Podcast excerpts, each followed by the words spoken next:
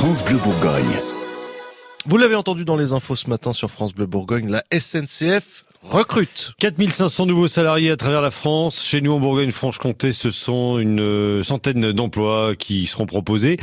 Euh, on cherche des électriciens, des mécaniciens ou même des conducteurs de TER. L'occasion pour nous de balayer quelques idées reçues du coup euh, qui circulent sur les cheminots. Et pour ça, Thomas Nougaillon, Thomas Nougaillon a, a rencontré le directeur de SNCF Réseau en Bourgogne-Franche-Comté. Bonjour Jérôme Grand. Bonjour. Première idée reçue, quand on rentre à la SNCF, quand on est embauché, c'est à vie. Alors, ben pas vraiment en fait. euh, C'est on a toujours le choix, c'est-à-dire que si on est au statut, effectivement, on a une garantie euh, de l'emploi, mais euh, il est tout à fait possible de quitter la SNCF euh, si euh, on le souhaite. Et donc, à partir du 1er euh, janvier 2020, il n'y aura plus d'embauche au statut conformément à la loi. Ça veut dire que ça sera la fin de l'emploi à vie à la SNCF. Alors après, il y a toujours des contrats à durée indéterminée, hein, comme il y a euh, dans toutes les entreprises. Et donc, euh, si on souhaite rester dans l'entreprise, on peut y rester. Deuxième idée reçue, quand on a un cheminot dans la famille, c'est chouette, on voyage gratuit toute sa vie.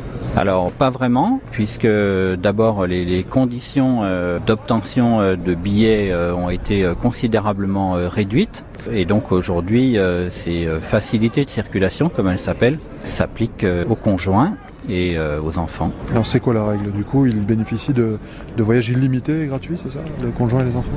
Alors les billets ne sont pas gratuits, parce qu'il faut payer les réservations pour un certain nombre de trajets. Et pour les autres trajets, il y a euh, le paiement de 10% du prix du billet.